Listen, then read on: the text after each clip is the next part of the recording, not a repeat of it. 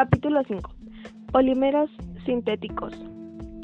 Los polímeros sintéticos son todos aquellos elaborados por la mano humana en el laboratorio o a escalas industriales. Estructuralmente consisten de la unión de unidades pequeñas llamadas monómeros que se enlazan para formar lo que se conoce como cadena o red polimérica.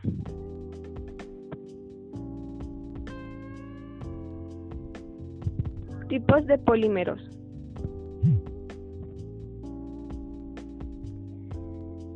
Policloruro de vinicio, poliestireno,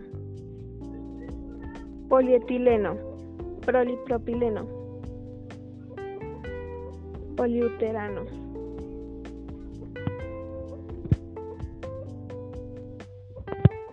¿Dónde están presentes los polímeros? Los polímeros están en nuestro cuerpo, en las proteínas y los ácidos nucleicos como el ADN y el ARN.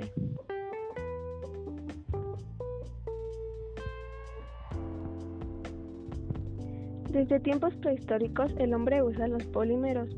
Los aztecas construían las pelotas con el látex que se obtenía al perforar la corteza de un árbol.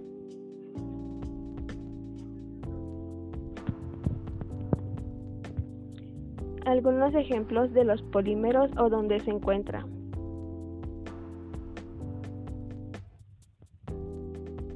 el ADN, el almidón, la etonita, la microcelulosa, el plástico, las fibras y la goma.